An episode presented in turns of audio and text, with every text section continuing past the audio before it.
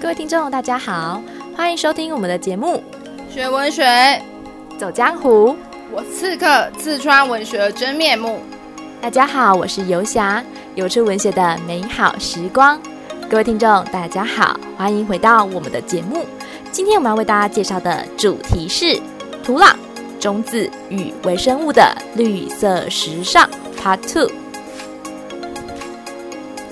不知道大家还记不记得上次我们为大家介绍到《土壤救赎》这本书的一些相关内容呢？它里面提到了土地、微生物，它们究竟如何产生一些关联哦？微生物会提供养分嘛？那谁又提供微生物养分？就是很重要的种子种出来的植物哦。那今天的话呢，我们将会针对这本书的一些更深刻的内容进行讨论。那除此之外的话呢，我们也邀请到了不同的嘉宾来为我们进行分享。而其实啊，植物、土壤跟我们的微生物，它还有一个小秘密哦。也就是说呢，它有能力可以减少我们二氧化碳的遗留量，因为。植物有所谓的固碳作用，它产生了碳基糖给微生物使用，所以其实，在空气中当了碳是可以被储存在土壤里面，有效的运用的。而一般我们现在所担心的气候变迁，就是跟二氧化碳的遗留量相关哦。所以二氧化碳的遗留量，它不只是实际的存在，也是一种心理的负担，就是国家意识与优先顺序的问题。我们呢，只能够跟植物和土壤微生物合作，才能够达成。而植物与土壤微生物，早在历史时期的黎明，就已经跳着最奥妙的舞了。我们人类不能够一直当那个打断舞蹈的蠢蛋，不断地把其中一个舞者撞开，还觉得我们能够改善他们舞步的曼妙和舞姿，这样笨拙的令我们吃尽苦头。我们必须要退后一步，注意这些舞者到底需要我们怎样的帮忙，然后满怀敬意地提供帮助哦。而这个大自然界的舞者就是。微生物与植物，我们不可以放下任何一边，才能够达到环境的永续发展。而这些自然界的舞者，他们究竟有多厉害呢？作者呢，在这本书就指出了，每公顷的土地可以捕捉一百一十二公吨的二氧化碳，因此只需要不到。百分之十一的全球农地就足以抵消人为二氧化碳的排放。全球随时有着两倍的土壤土地在休耕，所以呢，如果能够好好运用这些休耕的农地、休耕的土地，其实呢，要减少我们现在所谓的二氧化碳的遗存量，其实不是梦想，绝对是有可能达成的目标。透过这本书，我们可以了解到，其实土壤里面的微生物啊，在我们自然界其实扮演着非常非常重要的角色。它可以提供植物足够的养分之外呢，也可以帮助土壤重获健康，甚至甚至它还可以解决我们所谓的碳储存量过多的一个问题哦。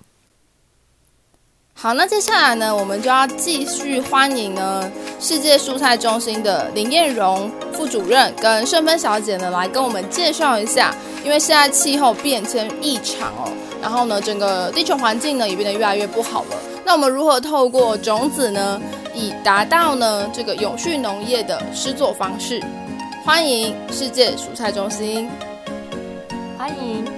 最近啊，一打开电视都是新冠肺炎疫情的相关新闻。其实，在五月中旬，我们也上新闻喽，就是世界蔬菜中心将蔬菜种源送到挪威的末日地窖。我们亚蔬专家们啊，总是开玩笑说，确认种源的备份安全，晚上才能够睡个好觉。那谈到这里，不晓得听众们会不会想更进一步了解世界蔬菜中心是怎么样的一个机构呢？那主要又做些什么事情呢？为什么当初会在台湾上化成立这样子的一个国际机构呢？那其实这要起源于在一九七一年的时候呢，由七个单位：亚洲开发银行，然后日本、韩国、菲律宾、泰国、美国、越南以及我们中华民国哈共同签署了备忘录。那在一九七三年的时候，正式在台南上化启用哈。那也就是再过两年的二零二三年，我们就要五十周年庆哦。那当初成立的时候，我们叫做亚洲蔬菜呃研究发展中心哦，那也就是 ABRDC，或者是以前我们常听到的亚蔬哈。那所以其实从这样子的一个机构的名称亚蔬，就知道说我们最主要的一个呃服务的对象是整个亚洲开发中的国家哈。那可是这几年来，大家也都知道说蔬菜越来越重要了。那个营养不均衡，有没有肉吃太多了，三高的问题，现在都要多吃蔬菜。可是对我们而言，我们是要去帮助那一些更贫穷的一个国家。所以这几年来呢，我们除了在台湾这个本部，也在其他地方哈，呃，设立了呃区域中心，一共有五个。一个是泰国，那负责东南亚、东亚。然后第二个呢是在印度，那这负责是南亚地区。第三个、第四跟第五个呢，其实都在非洲哈。所以我们在非洲有三个区域中心，一个是在坦桑尼亚，那负责东非、南非。然后马利的话是负责西非跟中部非洲干燥地区，还有一个贝南哈，或者叫贝宁哈，然后是负责西非。那所以也就是说，我们的服务范围越来越广，不限在亚洲了。所以我们在二零零八年的时候改成 World Vegetable Center，然后就是呃世界蔬菜中心。那我们很特别的呢，我们一共有四百个员工左右，然后呢有六十位国际专家，来自二十八个国家哈。那我们整个来讲，中心的一个营运呢，其实都是呃捐赠的哈。那所以呢，我们是一个非营利组织，所有的研究呢都属于公共财，大家都可以使用。所以想请问一下副主任，那农业上面我们还能做些什么样的改善吗？哎，那其实身为是呃大学老师或者是农业呃研究的一个专家，那我们其实很了解。因为在这样子全球气候变迁之下，哈，那高温啊，台南好热，然后还有低温，还有前一阵子干旱有没有？然后这几天的一个急降雨，那这样子的一个极端气候，它的频率越来越频繁了哈。那所以造成整个农业生产具有非常大的一个挑战。我们要从另外一个角度来想，这样气候变迁之下，自然环境。还有一些生物也会改变呐、像这些昆虫啊，那这些病原菌呢、啊，也跟以往不一样哦。那以往不一样，就会有新的虫害跟新的病害，所以呢，我们的育种就非常的重要，就一直要去应付这样子一些新的。呃，生物逆境，也就是有新的昆虫相啊，哈，然后呃，病原菌相，还有呢，我们也要去应付所谓的非生物逆境，那就像讲的温度跟雨量这一块哈，就是干旱，所以我们要去改善现有的这种呃的一个品种呢，其实我们就要从野生的一个种源来去找到这些好的基因，然后让我们去呃。去做新的育种，那新的品种来讲的话，我们希望呃可以呢呃抗病，然后耐旱。那除了让产量品质有一定的呃水准以外呢，达到粮食安全的目的，其实更重要就是像这些具有抗性的一个呃品种的话呢，也是可以达到友善环境的栽培跟永续农业。听林副主任的说明，可以知道世界蔬菜中心为什么要极力收集和保存蔬菜的种源。除了可以应用在育种，育成更多更好的品种，更可以促进全球蔬菜的生产，让农业永续经营。其实哦，我每次都说，我们遗传育种啊，培养一个新的品种，就好像生下一个小孩啊。可是你知道，小孩长大就是要后天的一个栽培哦，所以父母、老师都。非常重要的一个关键哈，那所以呢，我们这样子的一个品种呢，后续的栽培管理也是非常重要的哈。最近这几年来，就在推呃安全永续价值链的一个策略，Safe and Sustainable Value Chain 哈。那其实很重要的就是说，我们尽量育成具有呃抗病虫害的品种。那在栽培的时候呢，我们现在是采取一个叫做 IPM 的病虫害管理哈。什么叫 IPM 呢？Integrated Pest Management，也就是在这种情况之下哈，整合性的一个管理。所以第一个呢，其实就希望说，呃，不好的或者是这个害虫呢，那它是维持在呃不具有影响很严重的一个族群的一个数量哈，不是赶尽杀绝，而是维持一点点的量哈。达到一个生态平衡哈。那第二个来讲的话呢，我们尽量不采取化学制剂的一种农药或者是肥料了哈。那现在来讲的话呢，我们尽量采取呃生物制剂哈。那生物制剂其实都是以微生物为主哈。那大家最常听到就是苏力菌。那苏力菌来讲的话呢，它是呃昆虫的病原细菌，那它会产生一种结晶毒蛋白。那这结晶毒蛋白的话呢，它就可以杀虫，主要杀一些鳞翅目啊、哈鞘翅目的这些呃昆虫。那近几年来呢，我们的微生物的应用呢又发展得更好哈。那我们叫做生物肥料。那有时候生物肥料呢，我们就会简称说植物的益生菌。那植物的益生菌的话有很多种，那就像最常听到就是大豆会有那个固氮菌。那现在很流行的就是菌根菌哈，那这一些固氮菌呢，跟菌根菌呢，它可以呃提升那个土壤的养分的一个有效性，那增进植物的根系的一个生长跟呃营养的一个吸收。所以这几年来呢，我们也尽量在推广这样子的一个生物制剂应用在农业上，那包含生物肥料，那跟植物益生菌啊，这样子的话呢，可以让我们的一个环境呢。呃，越来越健康，好，然后可以达到永续农业的一个呃方向。还是要用化学农药或化学肥料的时候，那当然就选择那种安全、对整个环境或对人体比较温和的一些农药。那就在这种情况之下，其实就是朝向呃土壤越健康，那植物就越健康，植物越健康，人吃了就越健康。那这样子良善的循环之下，我们整个呃永续农业就会可以达到了。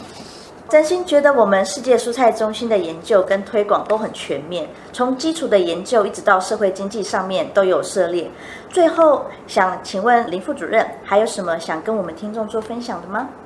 那其实今年是二零二一年哈，也就是联合国农粮组织 FAO。定今年是一个呃 International Year of Fruits and Vegetables，也就二零二一年国际蔬果年。既然是这样的话，就请大家多多吃蔬菜水果，增强免疫力，然后祝福大家健健康康。好的，我们一定会多吃蔬菜水果的。谢谢世界蔬菜中心为我们做出这么精彩而又详细的分享。除了世界蔬菜中心致力于推广种子与友善农业的制作方式外呢，台湾呢也有很多的机构呢会致力于环境永续的议题哦。那接下来呢，我们就来欢迎国际合作发展基金会的李副秘书长呢来跟我们分享一下国合会的一些相关事宜，以及呢他们是如何在疫情之下呢帮助开发中国家呢进行永续农业跟环境的议题哦。我们欢迎李副秘书长。欢迎李副秘书长。各位听众，大家好，我是财团法人国际发展基金会啊国合会的副秘书长啊，我叫李百博。国合会成立一九九六年，是我国推动国际啊发展援助工作的专业机构啊。我们透过技术合作、投资融资啊国国际教育训练及人道援助的方式。啊，执行这个各项的援外计划，协助友邦及友好开发中国家经济发展、社会福祉，啊，人力资源发展，啊，还有提供遭受遭受天灾或者是非自然灾害国家或者是国际难民人道的协助。那么，由于资源有限呢，国会推动的援外计划特别聚焦在六个优先领域，分别是农业。公公卫医疗、啊教育、资通讯、环境及中小企业发展。此外，国会也致力协助合作伙伴国家达到联合国永续发展目标 SDG，因此各计划都与 SDG 相关的精神啊扣结。我想台湾呢向来都是以以农立国，所以我国的农业技术在世界上可以说是数一数二。因此呢，我国从一九五九年展开国际技术啊合作工作的时候，就是从农业计划开始。我国的农业研究计划也特别着重于粮食安全跟营养均衡。不过在这里也要跟各位听众分享的是，国会在太平太平洋岛屿的友邦所执行的这个农业计划。因为太平洋岛屿的这些友邦呢，像如同马绍尔群岛，像这个土瓦卢啊、诺鲁、帛琉啊，大多是环礁的岛屿国家啊，它的国土的面积小。但是呢，土质也非常的贫瘠啊，最主要的是石灰岩啊。那土壤贫瘠不适合于这个栽种农作物啊，再加上近年来受到气候变迁的影响，更导致了粮食产量的减少。由于南太各国的这个民生物质常年的仰赖进口啊，尤其是便宜容易饱足的，像罐头的肉类还有淀粉的食品啊。那进口的生鲜蔬果，因为不太容易保存，所以其实它的售价反而比前面的罐头食品还要更高啊。因此，民众往往比较没有意愿去购买啊，长期呢养成不均衡的这种饮食习惯呢，造成了身体肥胖啊、慢性慢性病的情况呢，是相当的普遍啊。国卫为了要协助改善这种状况呢，啊，透过派遣在当地的技术团。推动了许多农产品增农产品增产以及提升民众营养均衡啊两个目标并行的整合性的援助计划，透过建立示范农场、种苗中心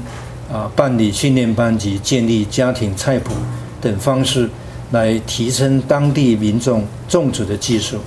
借以提升整体作物的产量，加强粮食供应的安全。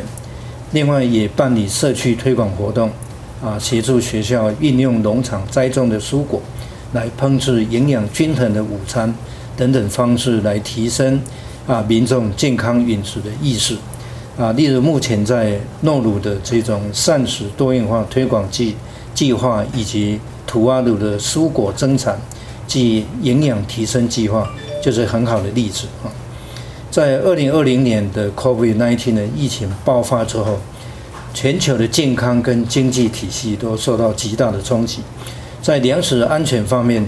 疫情导致的经济衰退，还有农业价值链的中断，使得粮食不安全的情况更加的严峻，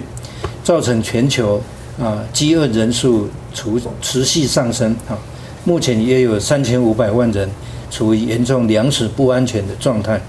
全世界营养不足的人数攀升到一点三二亿人。许多原处于非常弱势的国家或者是这个族群，遭受的冲击更为严重。因此，国会也特别针对这些脆弱族群，啊，透过增产、耐储放的蔬果，啊，无偿提供种子、种苗及农业资材，啊，采购接受我们计划辅导农民所生产的农产品，并转赠给偏远地区的民众。